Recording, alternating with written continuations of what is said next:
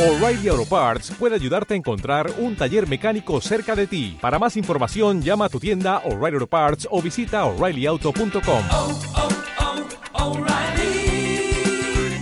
oh, Parts.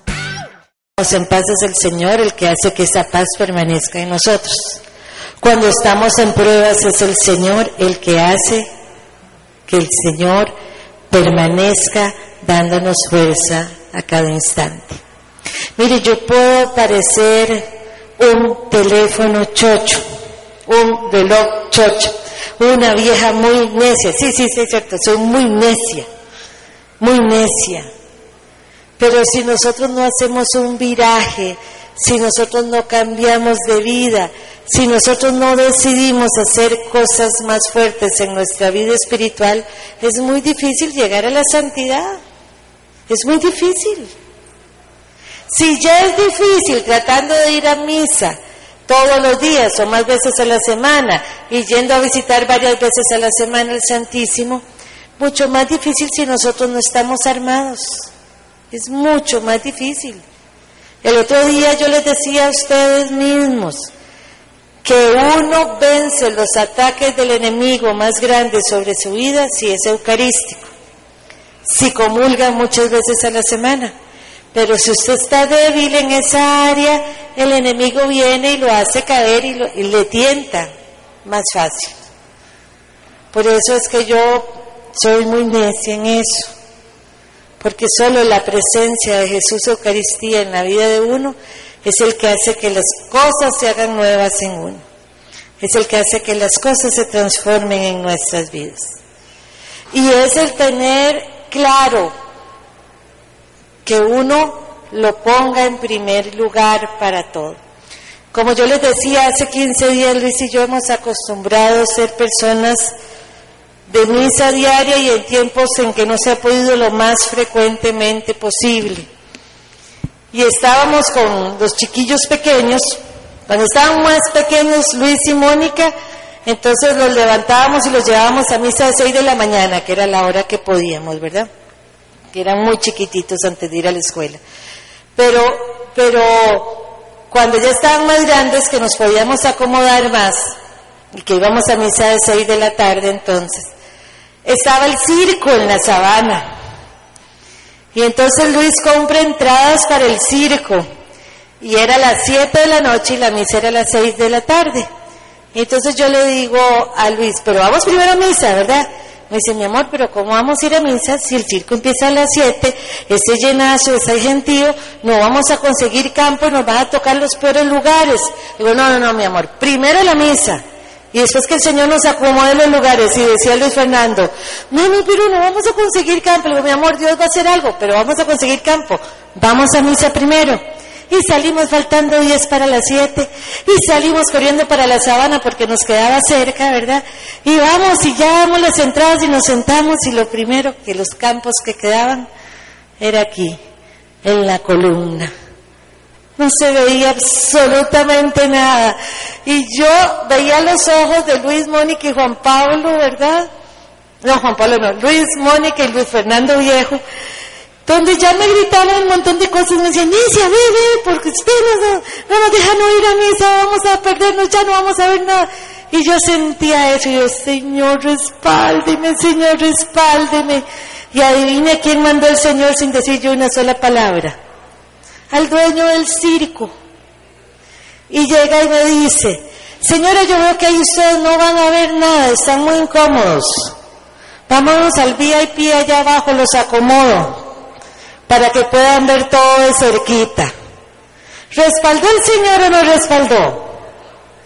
En una tontera, porque si nos ponemos a ver eso es una tontera, es una cosa superficial superflua. Pero hasta en esos detalles el Señor cuida de nosotros. El Señor está atento a nosotros en todos los detalles, en los más mínimos y en los más grandes. Así que aprendamos a confiar en el Señor, que de verdad el Señor es fiel. Y el Señor va a salir al frente de nuestras batallas más grandes y al frente de nuestras batallas más pequeñas. Entonces les continúo contando un poquito de testimonios. Les voy a contar este de San Antonio de Padua, que es el encuentro, el milagro de la mula y el hereje. Eso lo vivió San Antonio de Padua mientras en el año 1255 él se encontraba en Burgues donde trataba de convencer a los herejes de ese tiempo para que creyeran en el poder de Jesús en la Eucaristía. Uno de los jefes le pidió que comprobara con un milagro público que Jesús estaba verdaderamente ahí en la Eucaristía. El santo accedió y le dijo, le dijo al hereje que él hiciera la propuesta. Ni siquiera San Antonio de Padua le propuso nada. El hereje fue el que dijo. Y el hereje le dijo a San Antonio de Padua, durante tres días no le daré de comer ni de beber nada a una mula que tengo. Luego de tres días iremos a la plaza, en una esquina estará usted con quien dice que es Jesús y en la otra estaré yo con una ración fresca de avena y agua, la comida favorita del animal. Si la mula, en lugar de comer, se va y se inclina ante Jesús, a quien usted dice deben adorar todas las criaturas, yo aceptaré de todo corazón la doctrina de la Iglesia Católica. Llegado el día del desafío, San Antonio en medio de un gran silencio se dirigió al animal y le dijo con voz fuerte y clara, en nombre y por virtud de tu Creador, a quien llevo en mis manos, te ordeno que sin demora vengas a postrarte delante de Él. Es preciso que los herejes reconozcan que Jesús está presente en cada hostia consagrada por el sacerdote. Al mismo tiempo le presentaron al animal la ración de avena fresca y agua, y el animal, sin hacer caso a su alimento preferido, fue a postrarse delante de la Santa Eucaristía para adorarlo. O sea, si una mula que es tan mula reconoce que ahí está Jesús, Eucaristía, presente, como muchas veces nosotros no reconocemos que Jesús está ahí. Como nosotros llegamos a una iglesia y está el Señor en el sagrario o está el Señor expuesto y nosotros pasamos como perro por su casa, sabiendo que cuando Jesús Eucaristía está expuesto en la custodia es con las dos rodillas en el suelo que tiene que estar nuestro cuerpo ante Él. Y cuando está en el sagrario es entrar y saludarlo e inclinar una rodilla y pegarle al suelo y saludarlo. No es cualquiera el que está ahí. Es la presencia de nuestro Señor y Rey. Y ante Él toda rodilla se dobla en los cielos, en la tierra y en los abismos. Y a Él tenemos que adorarle en todo momento, en toda parte, en todo lugar.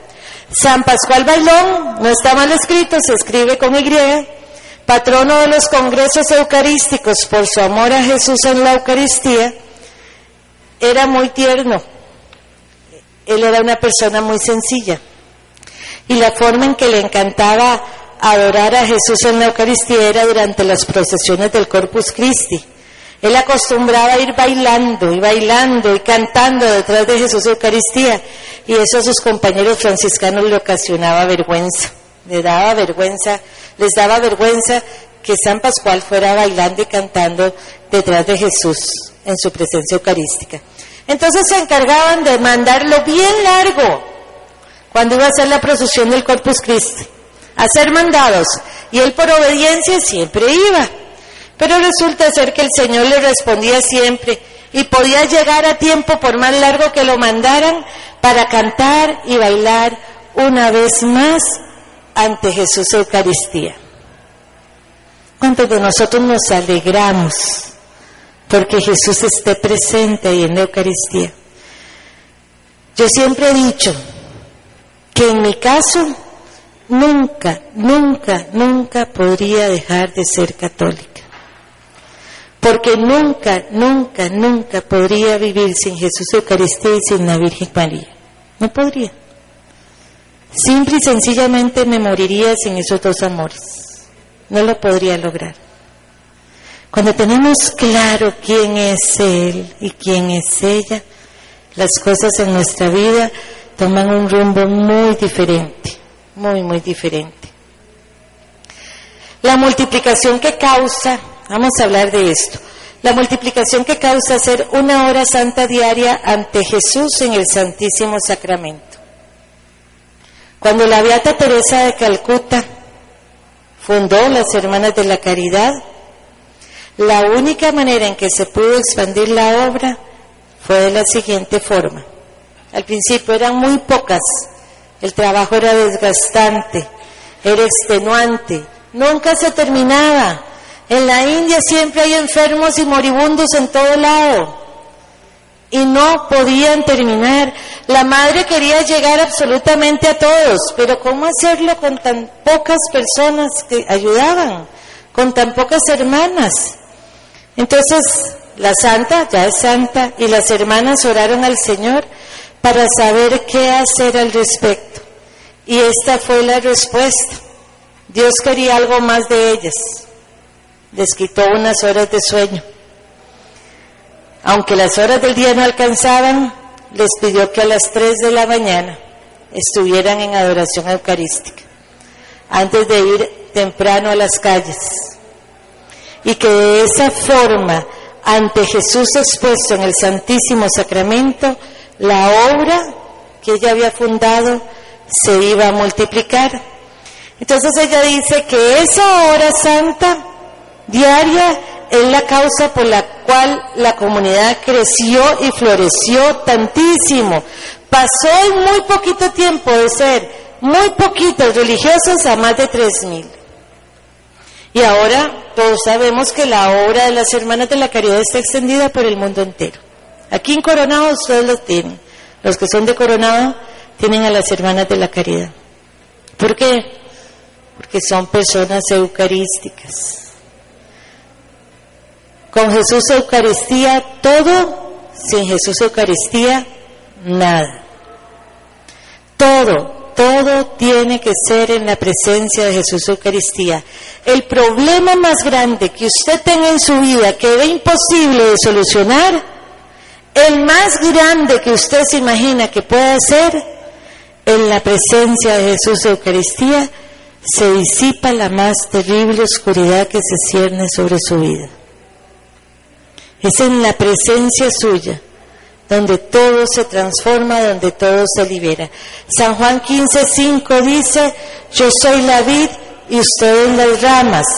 El que permanece en mí y yo en él, ese da mucho fruto, pero sin mí nada pueden hacer.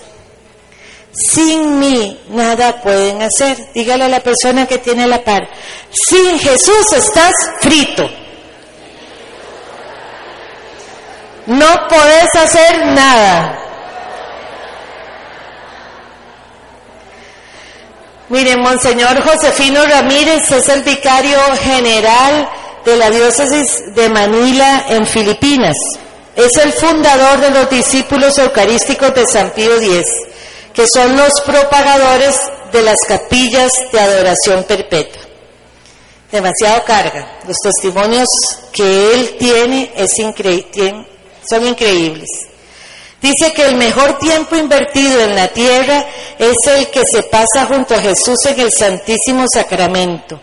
Y es la forma más segura de dar mucho fruto apostólico.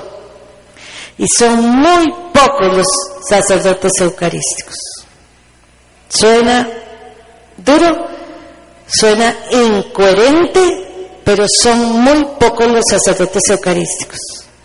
Yo cada vez que tengo oportunidad de decirle a un sacerdote que haga capilla de adoración eucarística en su parroquia, me tiran mil pretextos posibles. Mil cosas diferentes me dicen con las que no se puede hacer. Empezando porque de dónde van a conseguir 330 personas a la semana para que cubran cada hora del día. ¿Dónde está la fe? Y el amor. Y el amor. Y si es en el caso de nosotros, La cantidad de pretextos que ponemos para ir a la iglesia son más grandes que los que pone un sacerdote para hacer una capilla de adoración eucarística.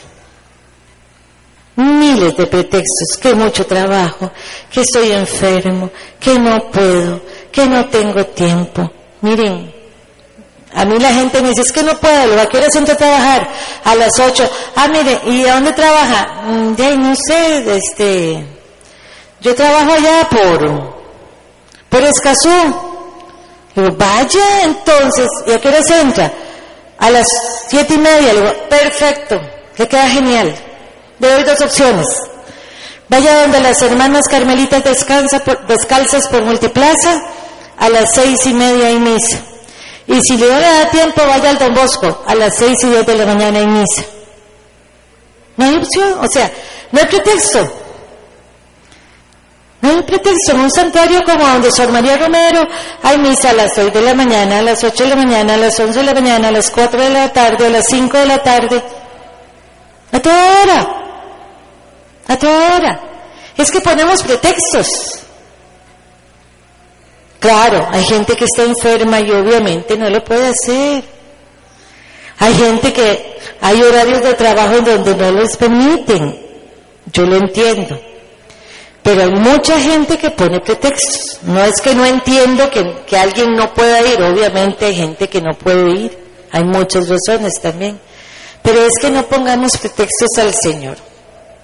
San Lucas 10, del 41 al 42 dice, pero el Señor le respondió, Marta, Marta, Marta, te preocupas y te pierdes en mil cosas y una sola es necesaria. María ha elegido la mejor parte que no le será quitada. Marta, Marta, Marta. Es que no podemos ser Martas, Martas, Martas. Sí, millones de trabajo, no importa. Hagámosle campo al Señor. Hay que hacerle campo al Señor. Vamos a ver este video, se llama Cuando los ángeles cantan. Es muy bonito, es una experiencia que tuvo Martín Valverde con una persona muy, muy eucarística. Pongamos bastante atención para que, para que podamos escuchar cuál es su historia. Jesús en la Eucaristía y en otros lugares, pero básicamente ahí donde lo tenemos. Aquí está el ahora, donde más dos, los dos se reúnan o más. Él decía, guarde mi silla, yo llego. Esta rolita es especial. Vamos a aprenderla de atrás para adelante. ¿Me ayudan? Gloria,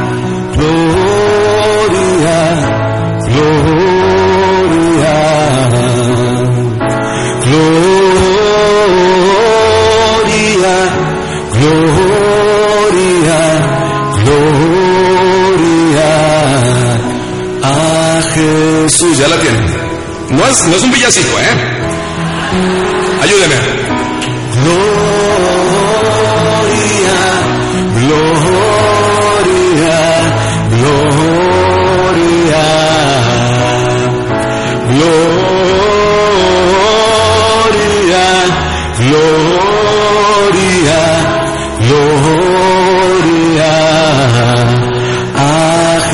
Jesús. Dígame muy querido, Dalvimar, brasileiro, comienzan a ver por allá, Dalvimar. Dalvimar es un tío de Dios, un justo, un santo varón. Parece menso, pero es bueno. ¿De veras? Dios le habla con cariño y le dice unas cuestiones sin trámite que tú dices, ¿sabes qué? Déjatelas, me- yo, después me mandas un mail. Esta es una historia que le pasó a él. Tómela o déjela. Si le parece bien, si no le gusta la historia, mínimo el chisme le va a gustar. Dice mi amigo que le pasó lo siguiente. Estaba en la Eucaristía, en la misa, la celebración pues, pasó a recibir el cuerpo de Jesús, regresó a su lugar y se puso a hablar con Dios. Tiene la parte chimonguenchona. Se le aparecieron dos ángeles. Y este tío es tan pan de Dios que no se asustó ni se inmutó. Más se le hizo lógico. Bueno, estoy comulgando, estamos en misa, dos ángeles más, dos ángeles menos. Pues sí, tiene su lógica, ¿verdad? Se ha puesto muy de moda esto de los ángeles. Cuidadito con esas serie babosadas. ¿eh? ¿Cómo se llama tu ángel? Ya dijo tu ángel, ¿qué vas a hacer? ¿Cómo se llama tu ángel? Si tiene alitas, pero no te lleva a Dios, no es ángel, es zancudo, un fil espiritual y se acabó. Ok. ya dejamos esa parte clara, ¿no? Para no meternos en lío.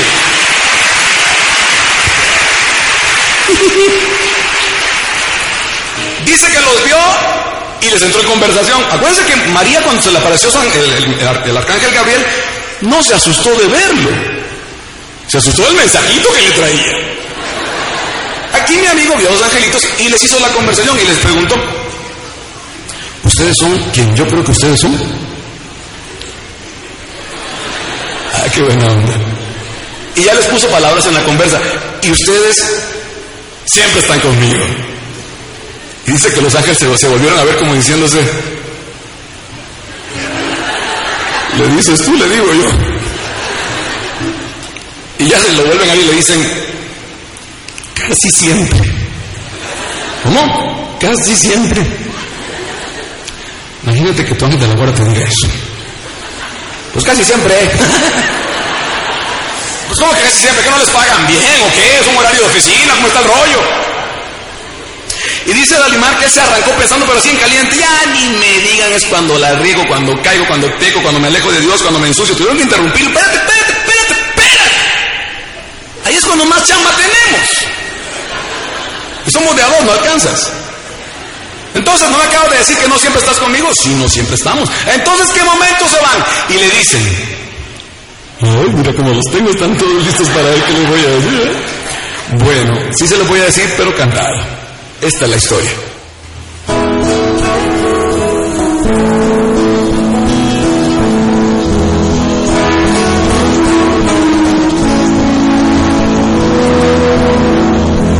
Conversando con los ángeles que del cielo descendieron. Con curiosidad les pregunté si conmigo siempre estaban. Respondieron así siempre sí. Solo un momento te dejamos. Y preocupado yo pensaba así. Es cuando entra Los dos me vieron a los ojos. Me respondieron diciendo que no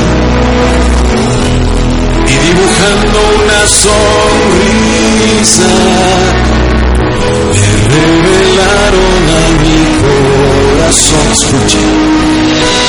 Al recibir a Cristo Eucaristía, quedas envuelto en una luz divina y alrededor de ustedes nos quedamos todos los ángeles cantando. ¿Se acuerdan? Gloria,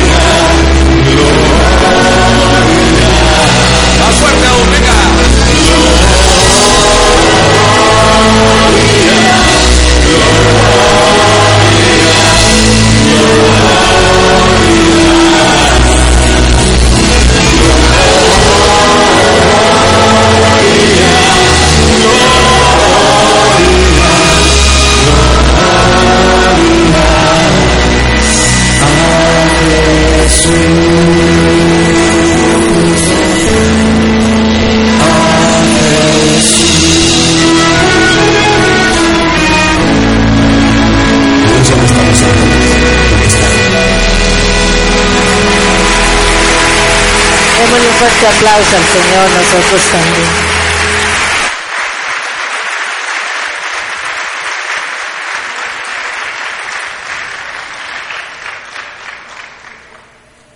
Hoy el Señor nos está invitando de manera personal y directa a cada uno de nosotros para que nos convirtamos en personas de la Eucaristía, para que nos convirtamos en apóstoles de la Eucaristía, si el mundo fuera eucarístico, no lo tendríamos como está. No lo tendríamos como está. Si el mundo se convirtiera en adorador eucarístico, estuviéramos viviendo el cielo en la tierra.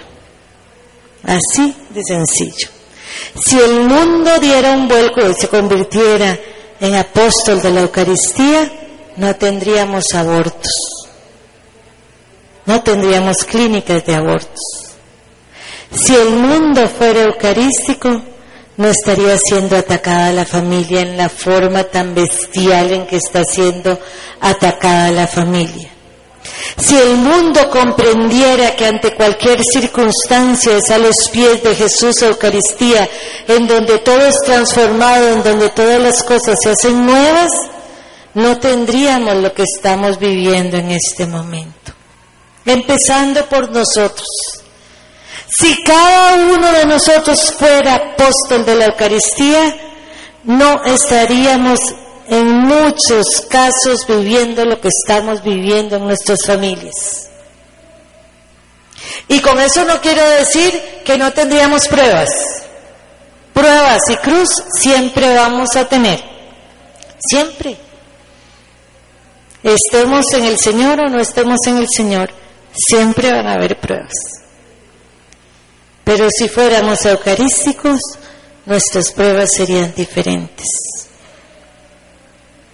Mi hijo mayor ante las pruebas más difíciles que hemos tenido en la vida, cuando ve que yo estoy desboronándome, destruyéndome por dentro, lo primero que me dice es, mami, vamos y la llevo al Santísimo.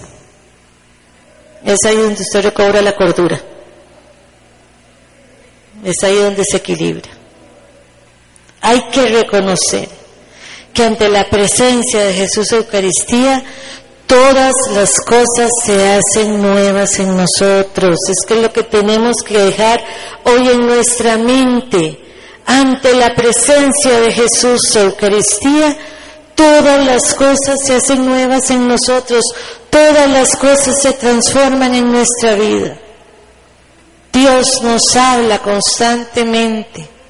Dios se nos comunica de una y mil maneras cuando somos adoradores eucarísticos. Y vamos a entrar a la parte B. La semana, hace 15 días no terminé la parte A. Vamos a entrar y hasta donde lleguemos. Según Monseñor Josefino Ramírez, el que les hablaba anteriormente, recibimos cinco gracias cada vez que hacemos nuestra hora santa diaria ante Jesús en el Santísimo Sacramento. El otro día este, tuve que ir a, misa a Loreto porque no pude ir a María Reina en la mañana, entonces no fui a misa de ocho. Y cuando iba saliendo del Santísimo, eh, una señora que siempre está ahí, ¿verdad? Que, que, es muy eucarística, me detiene y me dice, ¿usted me puede firmar esta hoja para el padre, para el párroco? Le digo, sí, claro, dígame qué es primero, ¿verdad? Dice, es que necesitamos hacer capilla de oración eucarística y estamos recogiendo todas las firmas posibles. Y yo, sí, claro, con mucho gusto. Pero eso ha sido en Loreto, ¿cuántos años? Tienen la capilla, pero no está Jesús expuesto. Cuatro años, miren, desde que se está trabajando en ver cómo se hace capilla eucarística, eh, de adoración perpetua. Y es miedo y pánico lo que le tienen. Pero la gente necesita eso. Ustedes vayan y pidan a sus párrocos capillas de adoración eucarística, de adoración perpetua. Vayan, insistan, Padre, ¿cuándo va a ser capilla de adoración perpetua aquí? Sean insistentes, que en algún momento se hace. Estas cinco gracias son restauración, santidad, conversión, reparación y salvación. Eso se recibe cuando usted es un adorador eucarístico diario, cuando usted busca la presencia eucarística diariamente. El primer punto, ¿Qué significa la restauración? Esta gracia de la restauración. Al hacer una hora santa diaria podemos encontrar en Jesús la restauración de todas las áreas de nuestras vidas, el equilibrio, la restauración en nuestras familias, la restauración de la iglesia, de nuestros grupos, la restauración del mundo entero. Es que todas las cosas se equilibren. Si usted decide convertirse en un adorador eucarístico diario, recibe la gracia de la restauración. Se restaura su familia, se restaura el grupo en donde usted está, gracias a Dios Kadosh que está por aquí, se restaura la iglesia y restauramos al mundo entero. Monseñor Josefino dice, tan pronto como hayan suficientes capillas de adoración perpetua, el Señor mostrará al mundo entero su divina misericordia, revelando lo que está oculto y haciendo visible lo que está escondido. La luz de su amor en el Santísimo Sacramento tendrá el poder de penetrar en cada corazón. No importa lo frío o lo cruel que fuera, lo atraerá hacia su corazón. Les cuento un testimonio. Un niñito de siete años escucha al párroco que tiene eh, capilla de oración perpetua en su parroquia, escucha al párroco decir, si ustedes se convierten en adoradores eucarísticos, ustedes van a ver cómo se restauran sus familias. Y el niñito que tiene siete años tiene un papá alcohólico que agrede a su mamá. Va donde el padre inmediatamente después de que termina la misa y le dice, padre, yo quiero ser adorador eucarístico. Pero el padre dentro de la misa dijo que las horas más productivas, porque eran de mayor sacrificio, eran las de la madrugada. Ir a hacer adoración eucarística en la madrugada. Entonces el chiquito le dice, padre, apúnteme para las dos de la mañana. Y el padre le dice, ¿con quién vas a venir? Yo convenzo a mi mamá de que venga conmigo. Empiezan el niño y la mamá a ir todos los días a hacer adoración eucarística a las dos de la mañana. Y en dos meses el papá se convierte y deja el alcoholismo totalmente. Y no solo se convierte, sino que también se convierte en apóstol de la Eucaristía. Empezaron los tres a ir a las dos de la mañana a hacer su hora diaria ante el Santísimo Sacramento. Es poderosísima. Es poderoso estar ante la presencia de Jesús en la Eucaristía. Continuamos, señor Josefino. Dice que la primera gracia que se obtiene es la restauración. Cada hora santa apresura el día en que Jesús restaurará todas las cosas en él mismo. El mundo está en caos, ¿verdad? Es caótico. Lo vemos aquí en Costa Rica, la inseguridad, los planes del gobierno con respecto a los grupos lésbicos gay, los planes con respecto al aborto, todo lo que está sucediendo, solo en Costa Rica que todavía estamos siendo un poquito protegidos, ¿verdad? Y en el mundo entero ni qué decirlo. Es impresionante lo que está sucediendo. Si se logran tener muchas capillas de adoración perpetua, todas esas cosas van a ser restauradas. Para muestra un botón. En este momento, en una de las diócesis de Estados Unidos, el obispo se ha encargado de que se abran la mayor cantidad de capillas de adoración perpetua en su diócesis. En este momento tiene 240 capillas de adoración perpetua abiertas y las clínicas de aborto empezaron a cerrar en su diócesis. Es el poder de Jesús Eucaristía, es el Señor expuesto, restaurando todas las cosas en Él mismo, haciendo lo que nosotros no logramos hacer. Es el poder de Jesús, Rey y Señor ahí, haciendo todo lo posible, todo, porque Él es Rey y Señor, para que las cosas se hagan nuevas y se restauren. La segunda gracia que se recibe, la santidad. El Papa Pablo VI dice en la carta encíclica Mysterium Fidei, que la forma más eficaz para crecer en santidad es el tiempo que se pasa con Jesús en el Santísimo Sacramento. Si usted quiere ser santo, pase mucho tiempo ante Jesús. Pero ojo, ojo, ojo, ojo. Quiero ser muy clara en esto. Señal de que se es un adorador eucarístico, un apóstol de la Eucaristía, es que no se tienen pecados ocultos. Porque yo sé de muchas personas que practican brujería que van al Santísimo todos los días. Y es un pecado grave del cual el Padre Henry dice que van al infierno. Así de grave. Que el pecado de brujería es tan grave, tan malo, tan malo, tan malo, que persona que lo practica probablemente va al infierno directamente. Y el Padre Henry no me deja mentir, le puedo traer de la capilla que está ahí con Jesús Eucaristía, haciendo su hora santa diaria. De la gravedad que es ese pecado. Entonces, no es que nos convertimos en adoradores, en adoradores eucarísticos sin que se hagan cambios de, de- de conversión y santidad en nuestras vidas. No podemos tener pecados ocultos que con los que arrastremos. No se puede. Tenemos que ser verdaderamente fieles y dejar que el Señor nos transforme. Santa Teresita del Niño Jesús fue una prueba de lo que decía el Papa Pablo VI. Ella se sentía tremendamente mal porque todas las veces se dormía durante la hora santa. Todas las veces que llegaba a su hora santa diaria quedaba dormida. Estuvo incluso tentada a salir del convento porque pensaba que ella era un fracaso total. Fue entonces cuando Jesús se le apareció y le dijo, ¿te acordás cuando estabas pequeña y te dormías en el regazo de tu papá? Y que él te decía que disfrutaba tanto cuando te dormías en su regazo como cuando estabas despierta hablando con él. Es lo mismo. Cuando está Jesús Eucaristía, uno sale transformado, uno sale diferente. Jesús le explicó a Santa Teresita, lo mismo pasa conmigo, aun cuando te durmas en la capilla, vas a ir creciendo en santidad, vas a llegar a ser santa.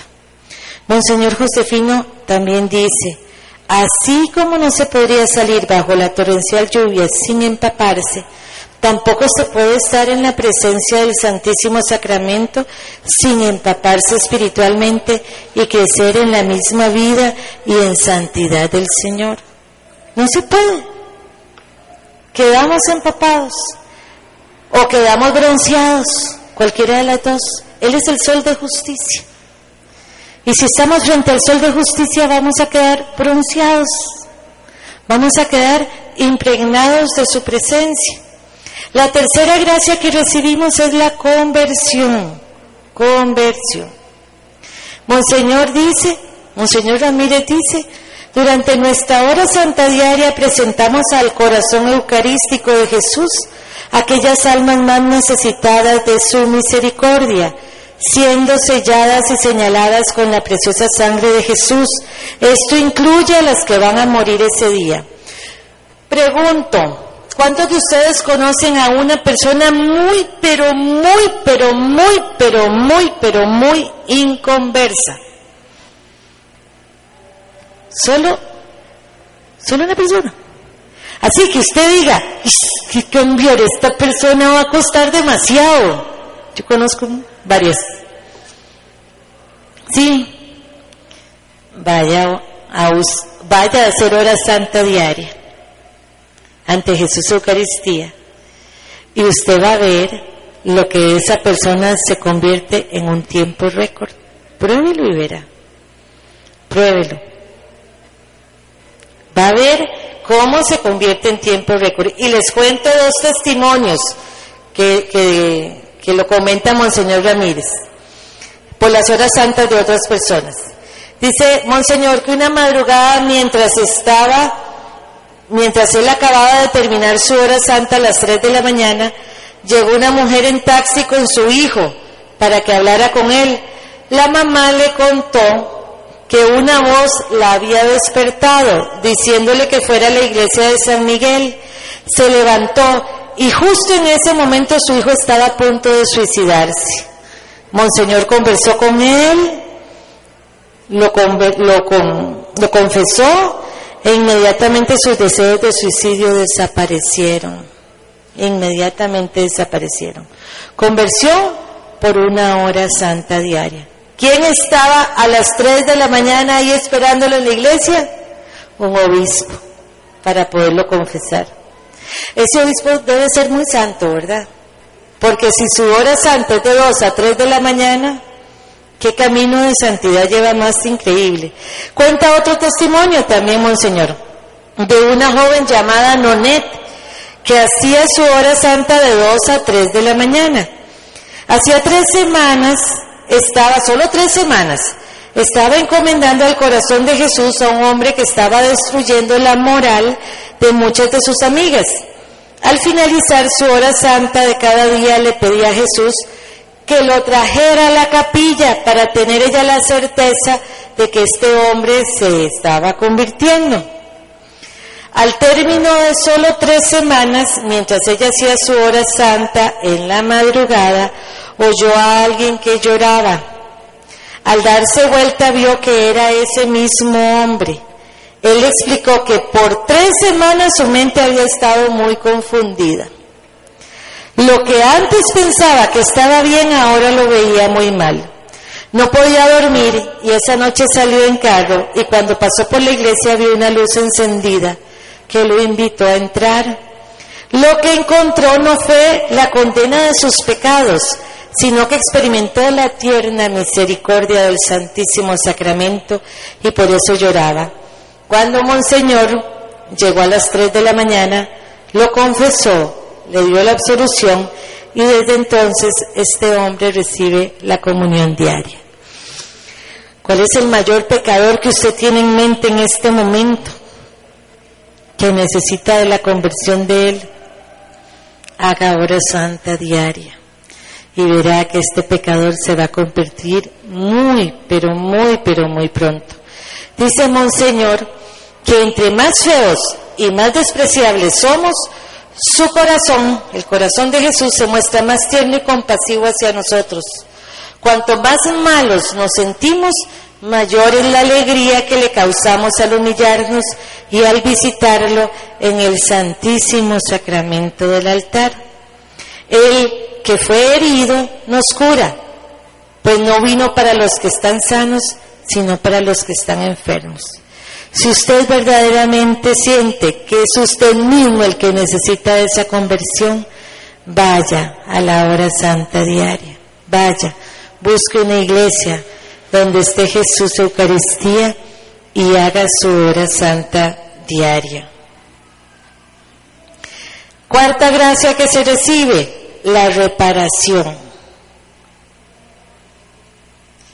Jesús se le apareció en el Santísimo Sacramento a Santa Margarita María Alacoque. Ella es la que se convirtió en apóstol del Sagrado Corazón de Jesús y le dijo, he aquí este corazón que ama tanto y a cambio es tan poco amado. Miren, ayer yo no pude ir al Santísimo en la tarde. Y Maribel, la que siempre está en la cocina, fue al Santísimo en la tarde y me dice, me dice, Carol, estaban solo tres personas. Y digo, qué triste. Tres personas. Tres personas en el Santísimo. Cuando está expuesto todo el día para liberarnos, para restaurarnos tres personas acompañando al Santísimo. No es posible, no es posible. Aunque llueva y truene, si está Jesús expuesto cerca de su parroquia o en su parroquia, vaya y acompáñelo, vaya y acompáñelo. Hay que estar con Él.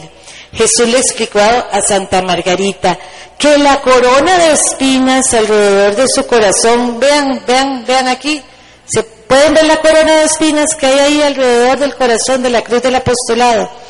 Que, esa corona de espinas es un símbolo de dolor que sufre por la ingratitud y la indiferencia de sus sacerdotes y de su pueblo a su amor en el santísimo sacramento del altar.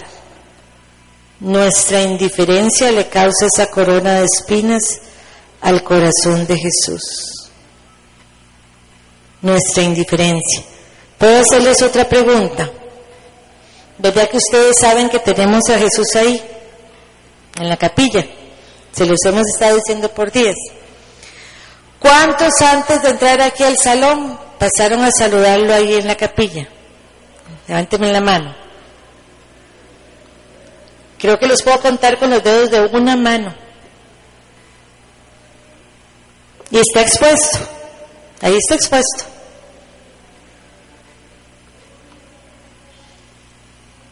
Indiferencia. Corona de espinas. No hay razón por la cual no podamos pasar, aunque sea un minuto, a saludar a Jesús.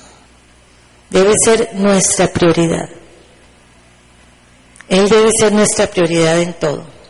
Monseñor Ramírez dice, cada hora santa que hagamos reparará toda la indiferencia e ingratitud del mundo hacia Jesús en el Santísimo Sacramento. Es que entre más nosotros estemos en el Santísimo Sacramento, estamos reparando las heridas que el mundo inconverso está haciendo hacia Jesús. Las heridas de darle la espalda segundo a segundo, minuto a minuto del día. Nosotros que lo conocemos no podemos darle la espalda a Jesús. ¿Cómo es posible que sabiendo lo que sabemos, teniendo las herramientas que tenemos y seguimos siendo indiferentes a que Jesús esté ahí expuesto en una capilla? ¿Cómo lo seguimos dejando solo y haciendo lo que el mundo hace? Le estamos dando la espalda a Jesús en su presencia eucarística. Le estamos diciendo, no queremos estar con vos. No hay razón, no hay ningún tipo de justificación. Y la quinta gracia que se recibe es la salvación, el cielo. Esa es la quinta gracia que se recibe cuando uno es adorador eucarístico. El beato Charles de Foucault Pasó gran parte de su vida en el Santísimo Sacramento y su oración era la siguiente. Dios mío, conduce a todos los hombres a la salvación. Dios mío, conduce a todos los hombres a la salvación. A ver, repítalo usted. Dios mío, conduce a todos los hombres a la salvación. Otra vez, Dios mío, conduce a todos los hombres a la salvación. De nuevo, Dios mío, conduce a todos los hombres a la salvación. Y la beata Dina Belanger decía, esto me encanta, antes de cada hora santa diaria en el Santísimo Sacramento, Jesús me muestra multitudes de almas al borde del infierno. Oigan, antes de cada hora santa que ella hacía, Jesús le mostraba multitud de almas al borde del infierno. Luego de mi hora santa diaria podía ver estas mismas almas en las manos de Dios. Jesús me dice que el valor de una, de una hora santa es tan grande que lleva a multitudes de almas del borde del infierno a las mismas puertas del cielo. Es que no es solo para nosotros que vamos al Santísimo, es para los otros. Si usted quiere que los otros también tengan lo que usted tiene, si usted quiere llevar a los otros al cielo, mire, nadie puede llegar solo al cielo, porque para llegar al cielo usted a alguien más tiene que llevar al cielo. ¿Me entienden? Nos ganamos el cielo solos, en nuestra decisión, pero usted detrás suyo tiene que llevar a otros. Otros se deben de haber convertido por su testimonio, por su oración. Entonces, las cinco gracias son, repitámoslas fuertes, fuerte, restauración, santidad, conversión, reparación y salvación. ¿Ok? Esas son las cinco gracias que recibimos. Hay conexiones muy fuertes que se hacen en el Santísimo y quiero cerrar el tema hablándoles de estas conexiones. ¿Cuántos andan el rosario ahí en la mano? A ver, me lo enseñan. ¿Cuántos andan el rosario? Ok. Tómenlo entre sus manos, tómenlo. Observen cómo cada cuenta se conecta con la otra. Están entrelazadas, ¿verdad? Está todo unido. Nuestra Madre Santísima también hace ese tipo de conexiones entre la gente cuando se está en el Santísimo. Ella origina una cadena de circunstancias para la gloria de su Hijo en el Santísimo Sacramento. Y cadena de circunstancias a favor nuestro, a favor de la iglesia, a favor de los grupos, a favor de los ministerios, a favor de todo. Yo nunca, nunca, nunca pierdo la oportunidad de que cuando estoy con el Santísimo Sacramento, siempre saco un rato para rezar el rosario. Primero cuando yo llego muy turbada, a la, a la hora, a, estar en, en la presencia de Jesús Eucaristía, porque voy atribulada, porque voy angustiada, porque, porque voy desubicada, porque voy desconcentrada incluso. Yo siempre tomo esa oportunidad para rezar el rosario. Primero, porque recuerden que cuando les hablamos a ustedes de indulgencias plenarias, una manera de ganar indulgencia plenaria es rezando el rosario cuando Jesús está expuesto en el Santísimo Sacramento, haciendo la hora santa diaria. Entonces yo no pierdo esa oportunidad.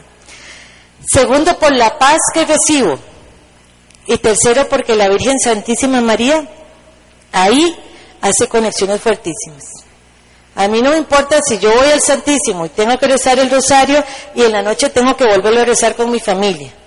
No, no pierdo la oportunidad de hacerlo. Por ejemplo, ahorita antes de, antes de venir aquí, yo estaba en la capilla rezando el rosario ahí, con el Santísimo expuesto. Porque en la Virgen María y en su Hijo hay una conexión tan fuerte que las cosas suceden increíblemente. Yo le estaba diciendo, hoy es el día del nacimiento de la Virgen, hoy está de cumpleaños la Virgen Santísima. Yo le estaba diciendo a la Virgen María que me enseñara a amar a Jesús con el corazón de ella, pero le estaba diciendo a Jesús que me enseñara a amar a la Virgen con el corazón de él. Y le estaba diciendo a los dos juntos, ahí donde yo estaba, que hiciera todas las correcciones necesarias para resolver un montón de situaciones que hay. Y yo sé que ellos se encargan de hacerlo. Cuando se reza el rosario en la presencia de de- del Santísimo Sacramento, eso es lo que sucede. Se ama a Jesús con el corazón de María. ¿Habrá amor más perfecto con el que podamos amar a Jesús? No lo hay. Se hace una hora santa perfecta porque se ama a Jesús con el amor perfecto de la Madre. Y las conexiones en todas las áreas de la vida que se hacen por medio del rosario rezado en la presencia de Jesús son increíbles. Por ejemplo, por ejemplo, Monseñor, Monseñor Ramírez, haciendo su rosario ante la presencia de Jesús en la Eucaristía, estando ahí en la capilla, llega otro sacerdote que ni siquiera es de su diócesis, que no conoce nada, que no sabe nada, llega ahí, conversa con Monseñor y le dice, ¿cómo hago yo para que hayan capillas de adoración perpetua en Estados Unidos? Y Monseñor está en Filipinas. Inmediatamente la Virgen Santísima María, a través del rosario, hizo la conexión del obispo con el sacerdote. Y gracias a eso, en una de las diócesis de Estados Unidos hay un montón de capillas de adoración perpetua que no es la misma que les conté anteriormente. Por las conexiones que la Virgen Santísima María hace. Yo les digo a ellos que ellos se confabulan y se ponen de acuerdo ahí y empiezan a negociar porque esa es la oficina de Jesús y de la Virgen María. Uno llega directamente ante el jefe ahí y ante la jefa, ya sabemos que jefa. Y suceden grandes cosas. Entonces vamos a dejar el tema hasta aquí. No vamos a seguir con la parte C. Seguimos dentro de 15 días. También es muy bonita. Sí, Juanca, necesitamos un micrófono.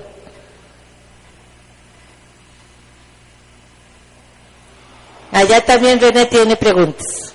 Entonces vamos a hacer preguntas y respuestas.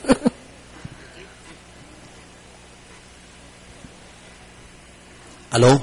Sí, buenas. Gracias. Eh,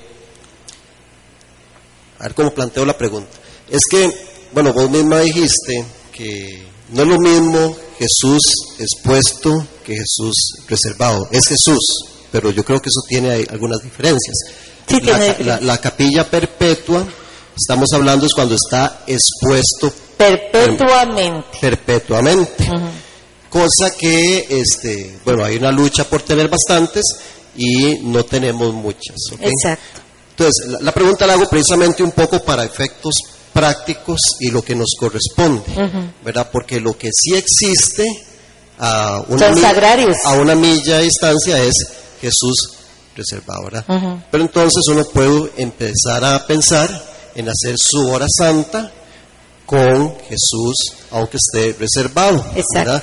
Y yo me imaginaría, ¿verdad? Que en la misericordia de Dios eh, igual se obtienen las cinco gracias y la relación porque la comunicación es la misma. sea, Así es. Y tal vez esa es la parte en donde a veces la mente humana es, o el cerebro humano es tan poca cosa que aunque haya diferencias, ¿verdad? Cuando está expuesto, está reservado, o cuando simplemente usted está en su casa orando, porque ahí está Jesús, ¿verdad? Y te escucha, debería escucharte con la misma fuerza, con la misma energía, o sea, tiene que estar esa conexión, pero igual hay diferencias, y tal vez ahí es donde yo me enredo un poquito, ¿verdad? Eh, en- y tal vez para aclarar un poco, para ver en qué, en qué forma uno ya concreta el compromiso de esa hora santa. Exacto. Bueno, en mi caso, Juanca, cuando yo no puedo, obviamente, porque no hay capillas de adoración perpetua cerca en ¿verdad? Este, está Loreto que tiene capilla con Santísimo reservado. Lo hago, no es lo mismo. A nivel espiritual no se siente lo mismo y no se vive lo mismo. Es, es, aunque está Jesús ahí, lo tienen reservado. El beato Manuel González era un obispo de, de España. Él es el apóstol de los sagrarios abandonados, porque hay muchos sagrarios abandonados.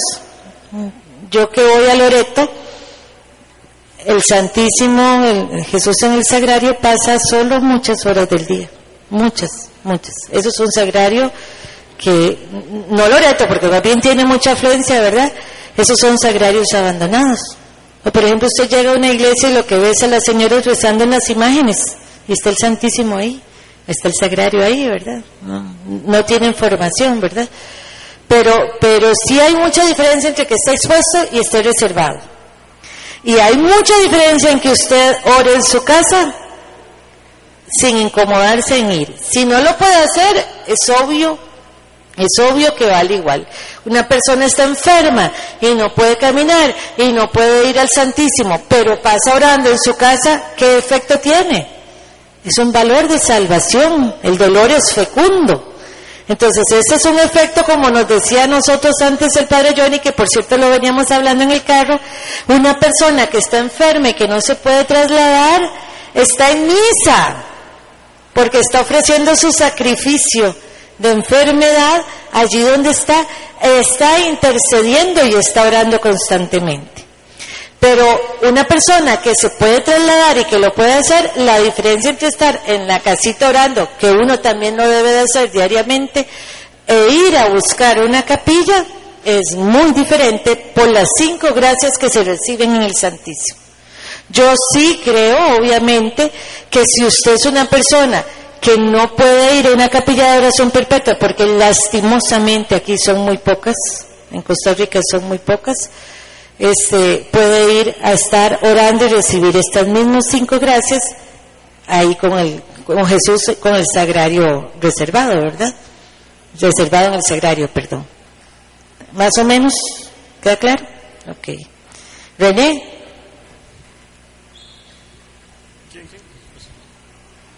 Bueno, era básicamente la misma pregunta. Ah, bueno. Pero este, hay un padre que está desarrollando el tema de eh, capillas de oración. Eh, se llama. eh, se me perdió un segundito.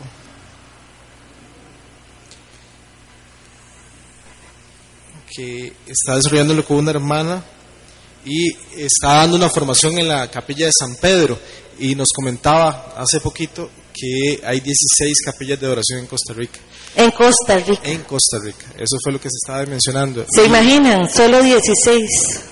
Más bien él estaba eh, ins- insistiendo de que cuando venga a Costa Rica se puede eh, se puede solicitar una reunión, coordinarla con él para ir, en- digamos, si hay una, una parroquia que quiere desarrollarla, él vendría directamente a hablar con el párroco para ver cómo se cómo lo, lo motiva para que se desarrolle más. Sí, sobre todo es el miedo lo que los, lo que los frena a ellos.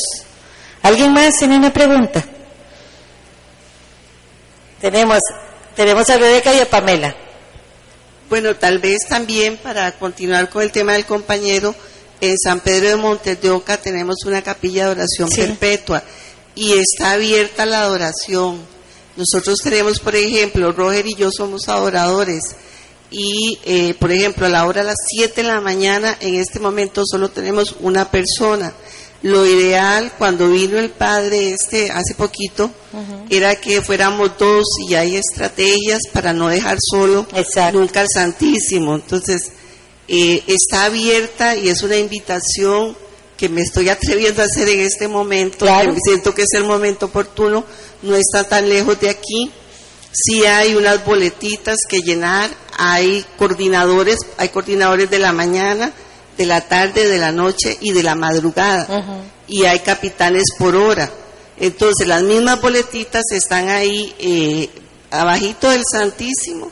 Hay números de teléfono para comunicarse o con mucho gusto yo me ofrezco a que si alguien está interesado, hacerle llegar la boletita porque es una experiencia realmente lindísima. Maravilloso. Y San Pedro está haciendo un gran esfuerzo por, como decías ahora, este Caro, empezamos con mucho miedo, en junio cumplimos un año ya, y ahí vamos adelante y ha traído grandes bendiciones a la parroquia de San Pedro. Es que si entendieran eso, que he dicho ahorita cierra la calle de la amargura eso.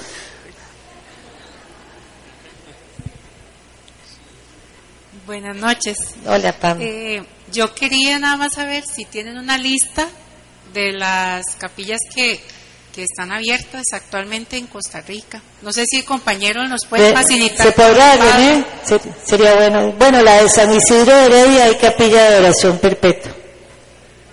Y cerca. ¿Ah? Hermanas de la cruz, Sí. las obletas, entonces varias son comunidades religiosas, no son parroquias, entonces No, no, eh, pero, pero dice René que ya hay 16 por eso, parroquias. dentro de esas En la 16, Aurora, en la Aurora de Heredia, la parroquia de Aurora de Heredia. Heredia sí, Ujú. pero dentro de esas 16 están la- algunas comunidades religiosas. Sí, sí.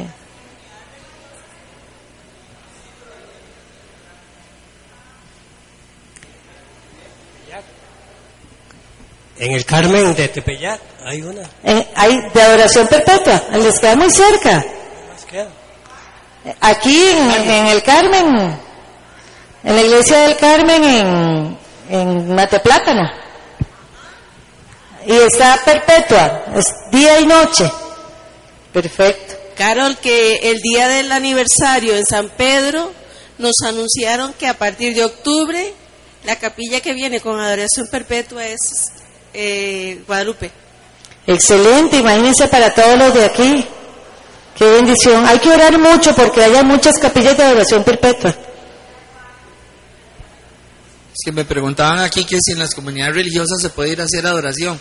Sí, lo que pasa es que hay limitaciones de horario. Exacto. Por ejemplo, donde las hermanas de la cruz es desde las 9 de la mañana en adelante, ¿verdad? De las nueve a las, a las seis de la a tarde. las 6. Ujú. Y hay ciertos días. Bueno, que- no, creo que ahora es de las 7 de la mañana por la misa Sí, a las, a las los 6. que- sí, cuando hay la misa pueden ir a la misa y quedarse, Ujú. pero a cierta hora ya ellas lo sacan a uno porque ellas tienen sus sus oraciones particulares y todo eso, igual las otras comunidades religiosas, entonces habría que preguntarse los horarios.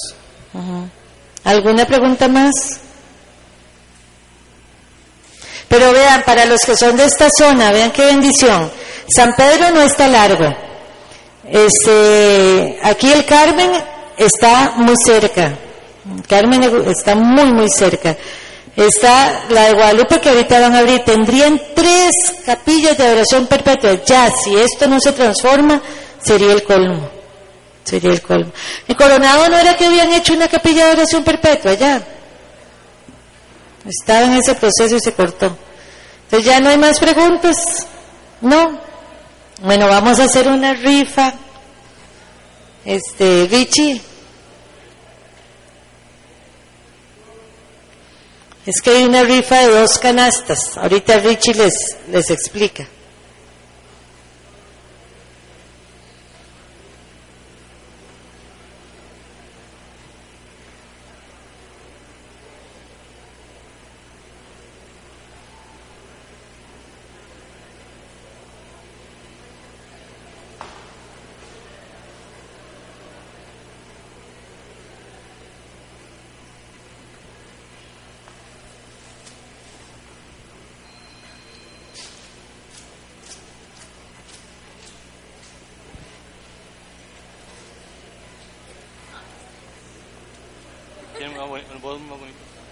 Buenas noches, ¿cómo están?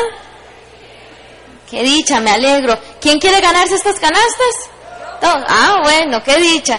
Estos son para los que vendieron acciones del bingo, que vamos a hacer los papelitos que ustedes llenaron, no sé si les recuerdan, con los datos, entonces vamos a hacer la rifa. Esta, esta es para los que colocaron más acciones del bingo y esta es para todos los demás. Necesitamos, ¿verdad que alguien nos... No, no chiquita. No, no chiquita no.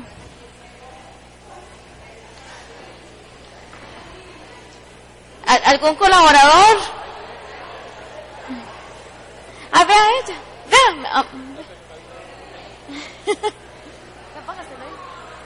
Venga, mi amor.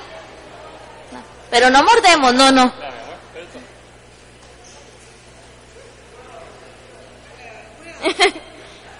Póngase, póngaselo más abajo, ¿no?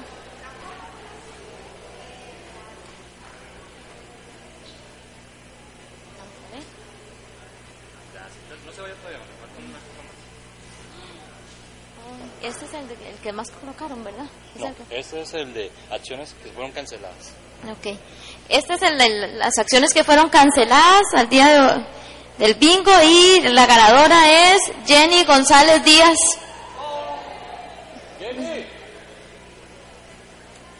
Sarita, llámela, dígale que venga.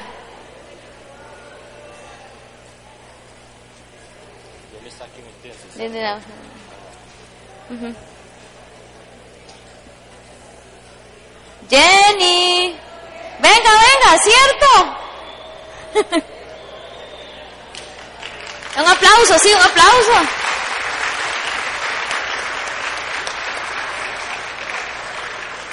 Y la foto para el Face, ¿no?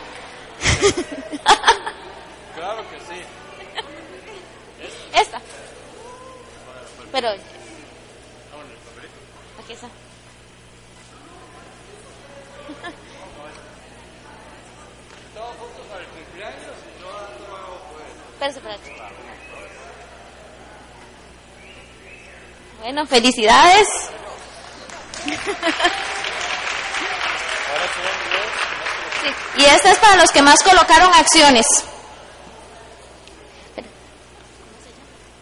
¿Cómo se llama, mi amor? Camila.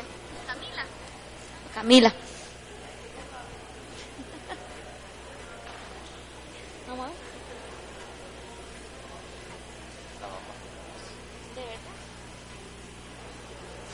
Vicky Clark.